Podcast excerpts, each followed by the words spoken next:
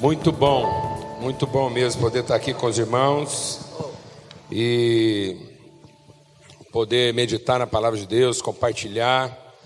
Como Paulo diz aos Romanos, o privilégio da gente estar junto aqui, repartindo algum dom e podendo contribuir na edificação, no fortalecimento uns dos outros através do exercício de uma fé mútua. Amém? A fé só é fé quando ela trabalha para os outros. Amém, amados? A fé que trabalha para nós não é fé, é crença. Amém? Glória a Deus. Então, Cristo nos abençoou com a sua graça, isso gerou em nós uma fé que agora faz com que a gente trabalhe para a salvação dos outros. Amém? Graças a Deus. A graça é para a nossa salvação e a fé é para que a gente possa ser instrumento de salvação na vida dos outros. Então é por isso que é muito bom estar aqui, porque toda vez que você usa a sua fé em favor de alguém que não seja você mesmo, funciona. Amém?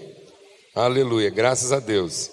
Então, a gente está compartilhando aí, né, os irmãos estão num, num, num, tempo aí de reflexão sobre essa questão da, da desintoxicação ou desintoxicação, né? O que, que a gente pode trabalhar para de fato lavar o nosso coração e o nosso entendimento. E essa palavra é muito relevante, né? Fazer uma faxina, uma limpeza, ter o nosso coração e a nossa mente totalmente lavados.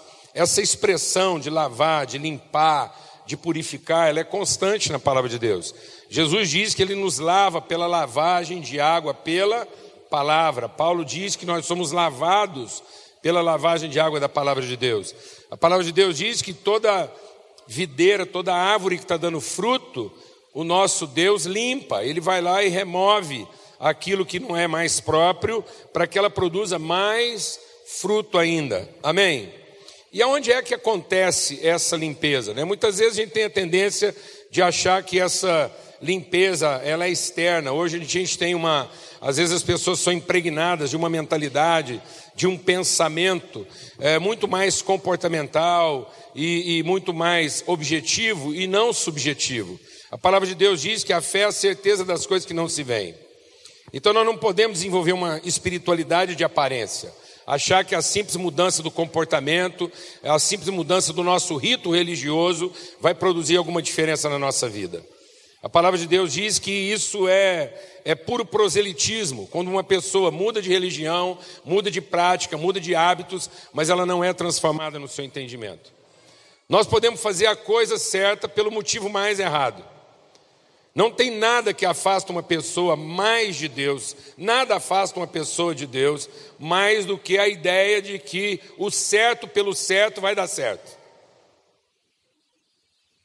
Porque isso nos torna religiosos.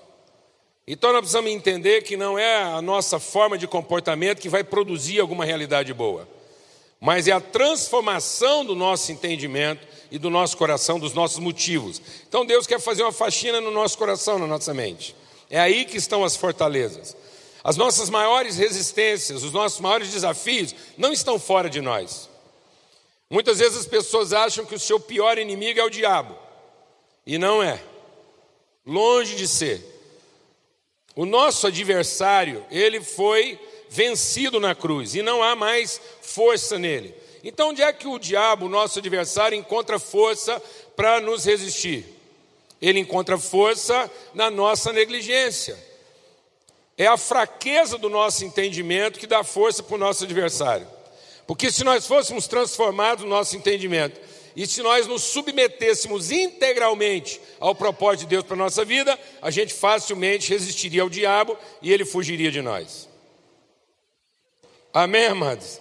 Em nome de Jesus. É triste ver um cristão fugindo do diabo. Ah, tem diabo ali, tem diabo aqui. Aí ele fica fugindo do diabo. Tem diabo no meu vizinho, eu não devo ir lá. Pelo amor de Deus. Amém, amado? Quem tem que estar preocupado em fugir não é você é o seu inimigo. E às vezes a gente fica nessa postura entrincheirada, fugitiva, a gente não tem a postura do enfrentamento, né, da, da, da, da, conquista daquilo que são as realidades de Deus para a nossa vida, porque nós estamos enfraquecidos no nosso entendimento. Por isso a palavra de Deus diz que nossas armas são poderosas em Deus Poderosas em Deus para quê? Para destruir fortalezas. E o que, que ele chama de fortalezas? Fortalezas não são muros colocados à nossa volta. Fortalezas são lugares de resistência no nosso entendimento. São as áreas do nosso entendimento que ainda resistem à vontade de Deus. E ele diz então que nossas armas, a palavra de Deus é poderosa para destruir essas fortalezas. E o que, que ele chama de fortalezas? Sofismas. E o que, que são sofismas? São formas de pensamento que têm aparência de verdade, mas não têm o espírito da verdade. Então, se eu me apropriar da letra, se eu for para a Bíblia com o espírito errado, eu vou encontrar na Bíblia elementos para fortalecer tipos de pensamento que resistem a Deus. Por isso que muitas vezes o diabo usa a própria palavra de Deus, não muitas vezes. A arma mais poderosa que ele tem contra nós é usar o quê? A própria palavra contra nós. Porque se ele nos entregar a palavra com o espírito, que não é o espírito de Cristo, essa palavra vai trabalhar contra a gente. Porque vai fazer com que eu use essa palavra no sentido errado. Então, isso cria no meu entendimento uma área protegida contra a ação de Deus. Então, essas áreas que eu tenho na mente, no coração, que estão fechadas para a soberania, para a vontade de Deus, as áreas que eu insisto em manter sob o meu próprio controle, que fazem sentido para mim, mas não são revelação de Deus para a minha vida.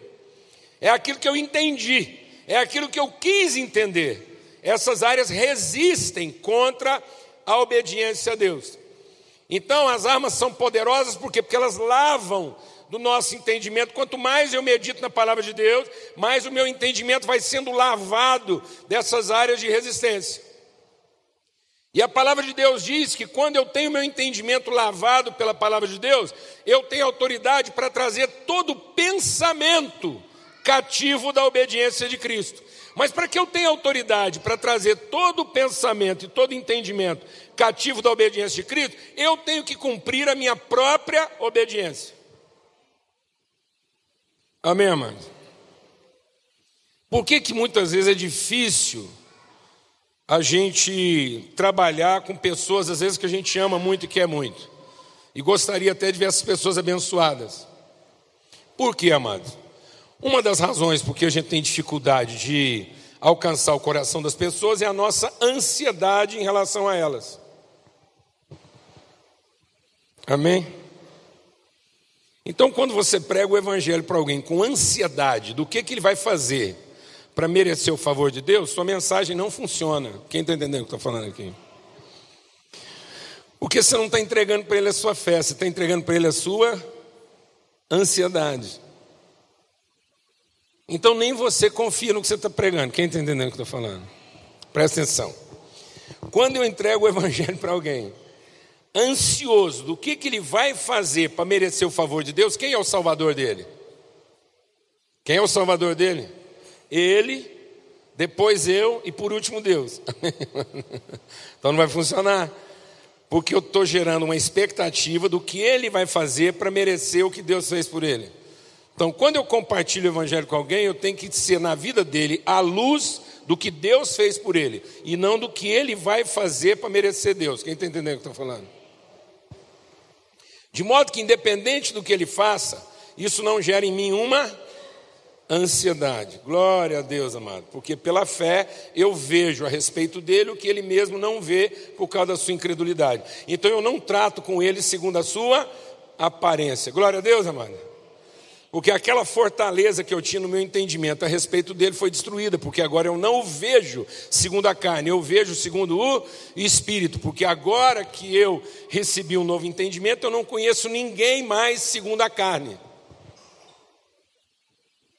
Quando você tenta evangelizar seu marido, você evangeliza para que ele seja o homem que ele quer que ele seja, que, o homem que Deus quer que ele seja, ou você o evangeliza para que ele seja o homem que você gostaria que ele fosse?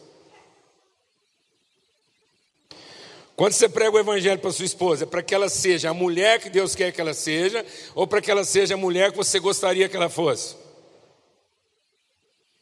Quando você evangeliza seus filhos, é para que eles finalmente sejam as pessoas que Deus quer que eles sejam, ou para que eles se tornem as pessoas que você gostaria que eles fossem? Quem está entendendo o que estou falando aqui? Né?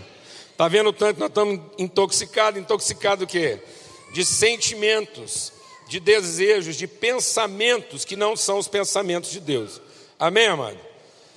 Então, viver um processo constante de faxina nada mais é do que viver um processo constante de amadurecimento do nosso entendimento. É conhecer a Deus e prosseguir em conhecê-lo. É ter a nossa vida constantemente lavada daquilo que, se um dia foi nós, agora não é mais. Amém? Quando você toma um banho, você está tirando o que da sua vida? Você está tirando aquilo que não é você, a sujeira. Mas você também está tirando aquilo que um dia foi você, mas que agora já não é mais. Amém, amado? Que são as partes mortas da sua vida, para que esteja em você apenas aquilo que é vida. Glória a Deus. Para que nada que diz respeito à morte, ao passado, às coisas antigas. Então é isso que Paulo diz. Se eu vou conhecendo o amor de Deus, eu vou sendo transformado cada vez mais na estatura de uma pessoa perfeita. Uma pessoa que não lida com a vida com as suas carências, com as suas inseguranças e nem com as suas expectativas. Uma pessoa que vive de acordo com, quê? com as suas convicções geradas à luz da palavra de Deus. É isso que Deus quer. Que a gente se torne como Cristo. Que a gente se torne alguém adulto que não vive mais para a sua própria salvação ou para a satisfação dos seus próprios interesses. Quem está entendendo o que eu estou falando aqui? Então, esse conhecimento do amor de Deus, à luz da palavra de Deus, vai gerar em nós uma fé que faz com que eu não ande mais de acordo com meus sentimentos, meus desejos, minhas carências, mas que eu ande à luz daquilo que a palavra de Deus revela a respeito de mim e das pessoas e de qual é de fato o propósito de Deus para a vida de cada um. Glória a Deus, amados. De modo que quando eu vou aperfeiçoando nesse conhecimento de Deus, eu deixo de ser menino para que não sejamos mais meninos.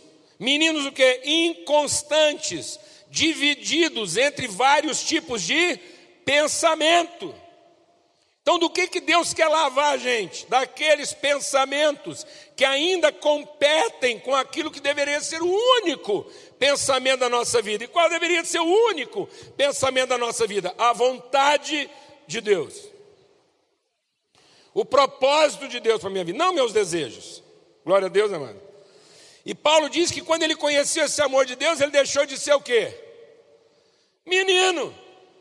Quando eu era menino, eu pensava como menino, agia como menino, queria como menino, mas agora que eu cheguei a ser adulto, eu não tenho mais pensamentos de menino. Falando de novo sobre isso aos Gálatas, ele diz o quê? Um filho de Deus. Você é um filho de Deus. Mas se você não amadurecer nessa sua relação, se você não for guiado pelo Espírito de Deus, você vai ser como uma criança que, apesar de ser herdeiro de tudo, ainda vive como um servo. O que quer dizer viver como um servo? Você ainda depende do seu próprio desempenho e não das suas convicções. Você ainda lida com as pessoas de acordo com o seu desempenho e o desempenho delas. Por isso você é constantemente afetado pelos seus próprios erros e pelos erros delas. Quem está entendendo o que eu estou falando aqui, mano? Por que, que os erros deixam a gente tão perturbada, mano? Porque a gente tem medo de que eles possam pôr tudo a perder. É ou não é verdade? E se eu te falasse, por exemplo, que foram seus erros que te trouxeram até aqui, amém? Porque com certeza, se não tivesse dado errado, você não estava aqui. Amém, irmão? Se tivesse dado tudo certo do jeito que você pensou, ninguém estava aqui. Glória a Deus, amado, foi porque deu errado. Se o seu marido não fosse aquele estrupício, você não estava aqui rezando. Se a sua mulher não fosse aborrecida, você não estava buscando Deus. Se o seu filho não fosse uma preocupação, você não estava agarradinho aí na fé. Então é porque está dando errado, amados. Aleluia. Então por que não deu tudo errado? Porque as misericórdias de Deus são a causa e nós não sermos consumidos. Então não é o que eu faço de certo ou errado, é a misericórdia de Deus. Então quanto mais eu conheço o amor de Deus, quanto mais eu conheço a misericórdia de Deus, menos eu vou estar afetado por uma perspectiva de erros ou acertos. Mais eu vou estar preocupado em conhecer a vontade de Deus do que em acertar. Amém, irmãos? Porque quem diz que o seu certo vai dar certo? Só deu certo porque o seu certo deu errado. Quais foram as maiores alegrias que você já teve na sua vida? Aquelas que você planejou ou aquelas que te surpreenderam?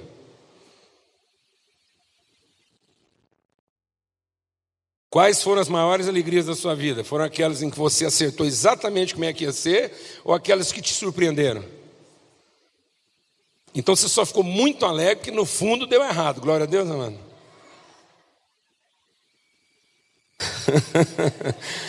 Porque se tivesse dado exatamente do jeito que você pensou, você estava só satisfeito, você não estava alegre. Quem está entendendo o que eu estou falando aqui, amém? Então eu torço para que dê errado, amém, amados? Aleluia, glória a Deus. Para que a vontade de Deus se estabeleça, para que Deus não esteja aqui apenas cumprindo os nossos planos. Eu vou ver se eu vou fazer certo, que eu não ensaiei, o Algalvo não me treinou, eu recebi as instruções aqui, sim, em cima da hora. Cadê o Helder? É daqui para lá, né? Lógico, não é, não é árabe, né? Amém. Pronto. É isso mesmo? a palavra. Então, amados, a palavra de, olha, é o seguinte, a gente precisa entender uma coisa. Fé não tem nada a ver com expectativa. Expectativa é crença. A fé só é fé quando ela é gerada a partir do que Deus diz. Por isso os antigos alcançaram êxito, porque eles entenderam que as coisas que se veem são formadas a partir das que não se veem. Amém? Pela palavra de Deus. Então a gente vê uma coisa, deseja muito essa coisa, depois a gente vai ver formas de alcançar essa coisa através da palavra de Deus. Quem está entendendo o que eu estou falando aqui? Eu vou te falar como é que está funcionando a fé do povo hoje. Ele vê uma coisa, ele deseja muito. Ele vê uma casa que ele quer muito, ele vai buscar na palavra de Deus meios de alcançar aquela casa. Já não é mais fé, é crença.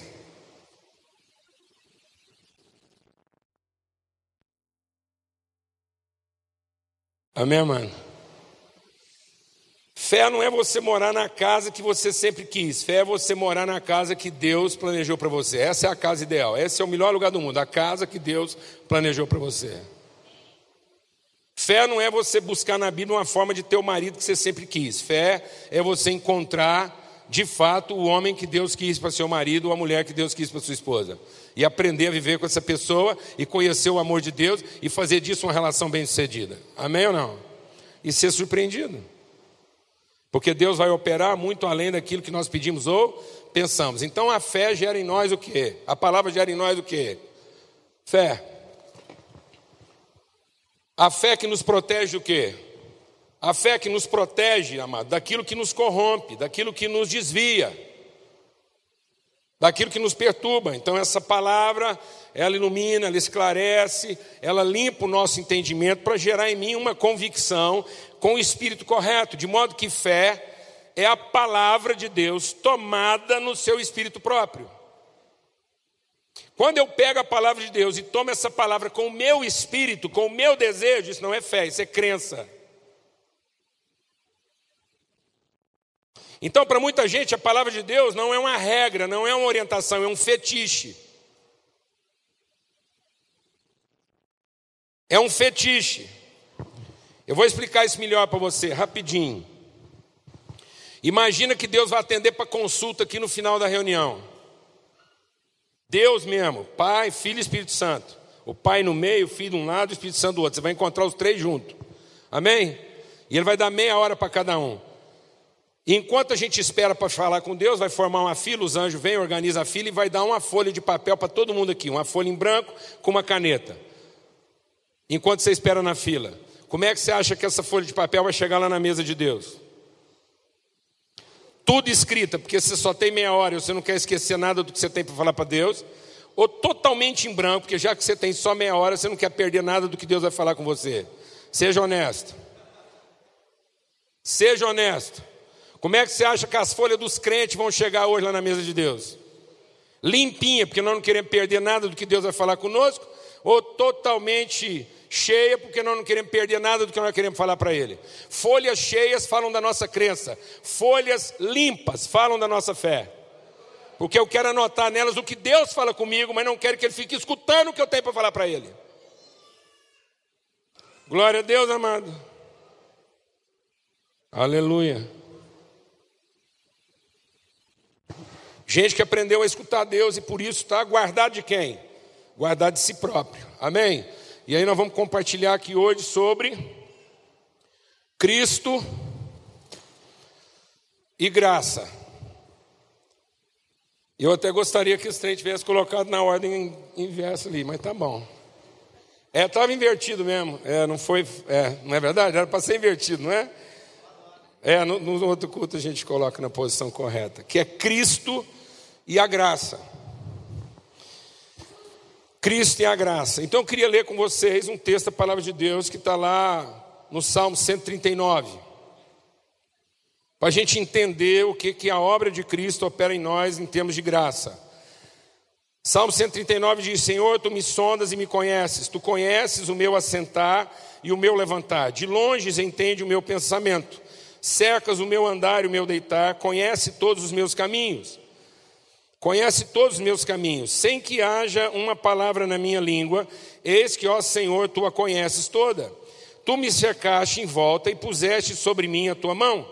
Tal ciência é para mim maravilhosíssima, tão alta que não a posso atingir. Para onde me irei do teu espírito? Para onde fugirei da tua face? Se subir ao céu, tu lá estás, se descer ao mais ao céu, a minha cama, eis que ali também estás. Se tomar as asas da alva, se habitar nas extremidades do mar, até ali a tua mão me guiará e a tua destra me susterá. Se disser, de certo que as trevas me encobrirão, então a noite será luz à volta de mim. Nem ainda as trevas me escondem de ti, mas a noite resplandece como o dia, as trevas e a luz são para ti a mesma coisa pois possuíste o meu interior, entreteceste no ventre da minha mãe. Eu te louvarei, porque de um modo terrível e tão maravilhoso fui formado. Maravilhosas são as tuas obras, e minha alma o sabe muito bem. Os meus ossos não te foram encobertos, quando no oculto fui formado e entretecido como nas profundezas da terra. Os teus olhos viram meu corpo ainda informe, e no teu livro todas as coisas foram escritas as quais iam sendo dia a dia formadas, quando eu, quando ainda nenhuma delas havia. Todas as coisas foram escritas no teu livro, e a cada dia elas foram sendo que formadas. Quando nenhuma delas havia ainda. Quão preciosos são para mim os teus pensamentos, Quão grande é a soma deles? Se o contasse, seriam em maior número do que a areia. Quando acordo, ainda estou contigo. Ó Deus, tu matarás de certo o ímpio. Apartai-vos, portanto, de mim, homens de sangue, pois falam malvadamente contra ti, e os teus inimigos tomam o teu nome em vão. Não aborreço, ó Senhor, aqueles que te aborrecem, e não me aflijo por causa dos que se levantam contra ti, aborreço-os com ódio completo, tenho-os por inimigos. Sonda-me, ó Deus, e conhece o meu coração. Prova-me e conhece os meus pensamentos. Vê se há em mim algum caminho mau e guia-me pelo caminho eterno. Vamos deixar o Espírito de Deus ministrar o nosso coração. Há um texto de Paulo aos Romanos que ele diz assim: ó profundidade da riqueza e do conhecimento de Deus. E esse texto está falando a mesma coisa. O salmista está dizendo: quão insondáveis são os pensamentos de Deus, quão maravilhosa, quão magnífica é a sua sabedoria. E nós podemos ter ciência disso, nós podemos ter acesso às maravilhas de Deus, à ciência de Deus. Em Cristo estão escondidos todos os tesouros da sabedoria e da ciência, do conhecimento de Deus. Paulo ora para que nós, como igreja, recebamos espírito de sabedoria e de revelação que os olhos no nosso entendimento sejam totalmente iluminados, para que nós possamos conhecer as riquezas da nossa vocação em Cristo. Então, o que é ter uma faxina? É ter os nossos olhos e a nossa mente limpa limpa de tudo aquilo que compete, tudo aquilo que resiste ao pensamento de Deus na nossa vida, tudo aquilo que impede que eu seja exatamente como Deus me planejou para ser. O nosso problema, amado, é que nós estamos apresentando um projeto para Deus e nós achamos que Deus vai salvar o nosso projeto. Esse é o nosso pecado. O homem não pecou porque pensou em fazer a coisa errada. O pecado do homem não foi ter feito a coisa errada. O nosso pecado é pensar que aquilo que a gente pensa vai dar certo. Então, o nosso pecado não é ter planejado o erro. o nosso pecado foi ter presumido o acerto. Toda vez que você tem a presunção do acerto, você está errando. Porque você está imaginando que a vida começa onde? Em você. E que basta eu querer Deus, que isso é uma boa intenção. Mas Paulo está dizendo, ó, a profundidade da riqueza do conhecimento de Deus. Quem subiu ao céu para dar conselhos a Deus? Quem primeiro deu a Ele para que possa merecer alguma coisa? O nosso problema é que nós estamos querendo que as nossas orações subam aos céus para converter Deus aos nossos projetos. Mas nossos projetos foram gerados na carne, foram gerados na nossa infantilidade, na nossa meninice, na nossa falta de conhecimento de Deus. Então, tudo que é gerado na minha carne para nada aproveita. Não há salvação para o que a minha carne deseja. Não há perspectiva. O marido que você desejou não é o melhor homem da sua vida. A mulher que você planejou não é a melhor mulher para a sua vida. O filho que você idealizou não é o melhor ser humano do mundo porque todas essas coisas foram geradas na minha carência, elas respondem apenas às minhas expectativas, e eu estou disposto a mandar todo mundo para o inferno cada vez que eles não satisfazem o meu desejo. E ainda chamo isso de amor. Um irmão da igreja chegou para mim muito nervoso, ele está muito nervoso.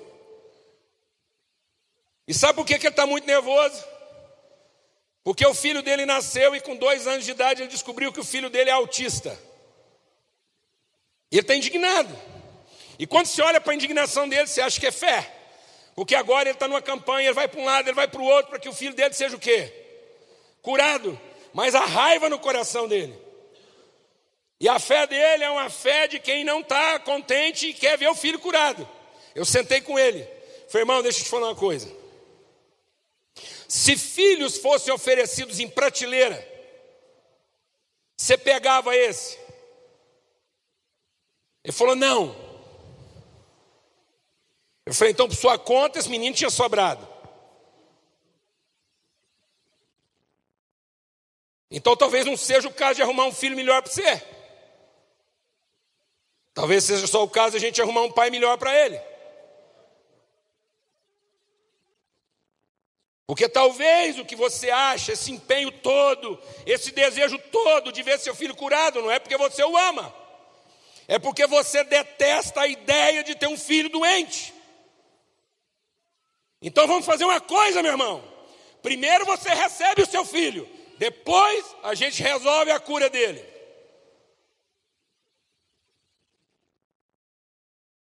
Porque às vezes isso não é amor. Isso é só expectativa frustrada. Desejo não satisfeito.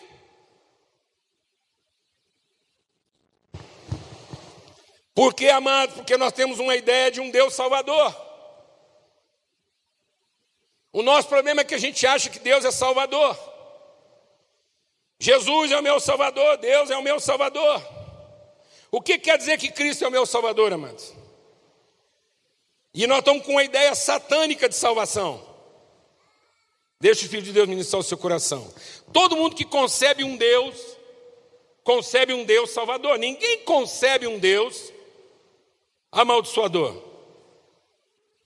Para todo mundo que acredita num Deus, o Deus é o salvador dele. Sim ou não? Por isso que quando Satanás se aparece, você já viu na Bíblia alguma vez Satanás aparecendo para oferecer perdição? Já não? Não. Satanás só aparece para oferecer o quê? Fala para mim, irmão.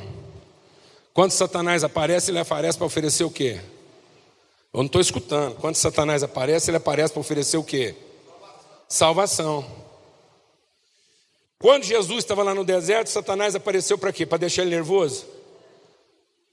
Quando Jesus apareceu quando Jesus está no deserto, Satanás apareceu para ele lá falar o quê? Eu sou o capeta, o Satanás, vou te levar para o inferno, eu vim aqui para acabar com você. Não.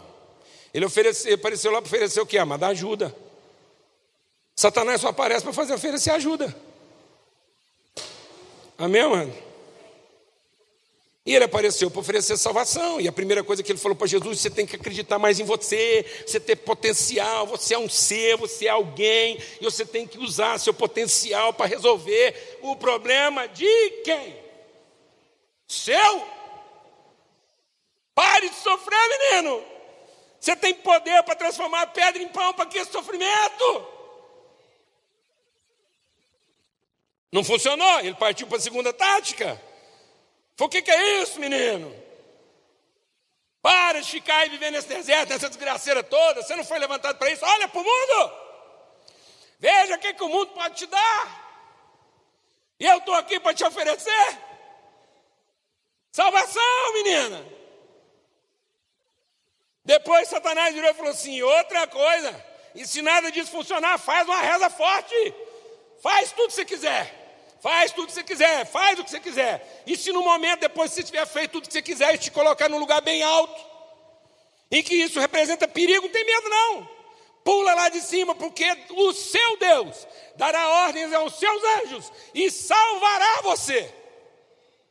Meu Deus do céu, Satanás falando de Deus? Sabe por que, que Satanás é o nosso enganador, amados? Porque ele não fala de diabo, sabe de quem que ele fala? De um Deus Salvador. Sabe como é que Satanás enganou o homem? Não foi tirando Deus da vida dele. Satanás enganou o homem colocando Deus no fim da vida dele. Faz tudo que você tiver que fazer, no fim você resolve com Deus. Sabe por que nós estamos perdidos, amados? Porque Deus saiu do princípio e foi para o fim.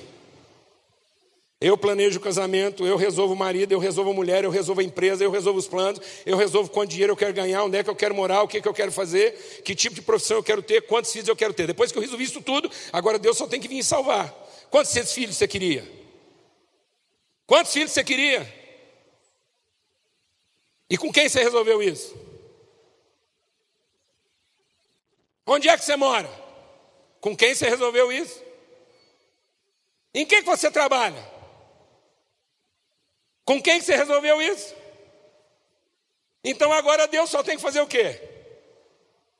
Ouvir suas rezas e te salvar. Esse Deus parece com Deus que quem apresenta para nós?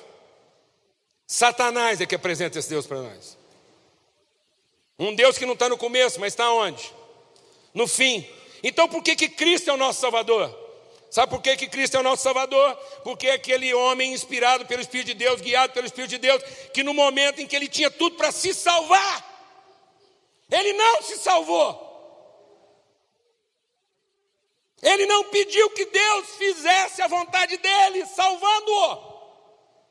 Ele disse: Foi para essa hora que eu vim, faça-se na minha vida a tua vontade, cumpra-se na minha vida o teu propósito. E foi aí que ele nos salvou mostrando o que é ser um homem e uma mulher de Deus. Alguém que está totalmente compromissado com a vontade eterna de Deus para a sua vida e não procurando a sua própria salvação. Sabe o que, que salvou Jesus no momento da cruz? O seu senso de propósito, a sua convicção de missão, entender que o poder dele não era para ele, que a autoridade dele não era para ele, mas é para que ele cumprisse o propósito eterno de Deus para a vida dele. Entender que ele nasceu da semente de Deus, e se ele nasceu da semente de Deus, essa semente não se corrompe. Não se corrompe nem pelas coisas que deram certo e nem pelas coisas que deram errado. Nada muda no nosso coração o desejo de cumprir a vontade de Deus. E é esse compromisso com a vontade eterna de Deus que faz da gente instrumento de salvação para devolver todo entendimento cativo da obediência de Cristo. Vai ser na sua obediência ao propósito eterno de Deus para a sua vida que as pessoas em volta de você poderão encontrar salvação. E não que Deus satisfaça os seus desejos a respeito delas.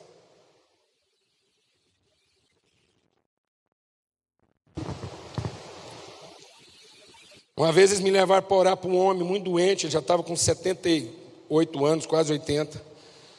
Os filhos dele viviam brigando. Aí eu fui reunir com os filhos dele na sala lá de espera da UTI. E aí eles me levaram lá na UTI, eu orei com o homem, voltei, o pessoal falou assim, e aí? Falei, ó, fui lá, orei com ele, para que Deus cumprisse na vida dele a vontade de Deus. Então, falei, então está funcionando. Porque já que a gente tudo é urubu, e urubu só reúne onde é que tem carniça, Deus pôs uma carniça lá dentro para os urubu reunir, porque se não fosse o fato dele estar tá doente, ninguém estava reunido aqui.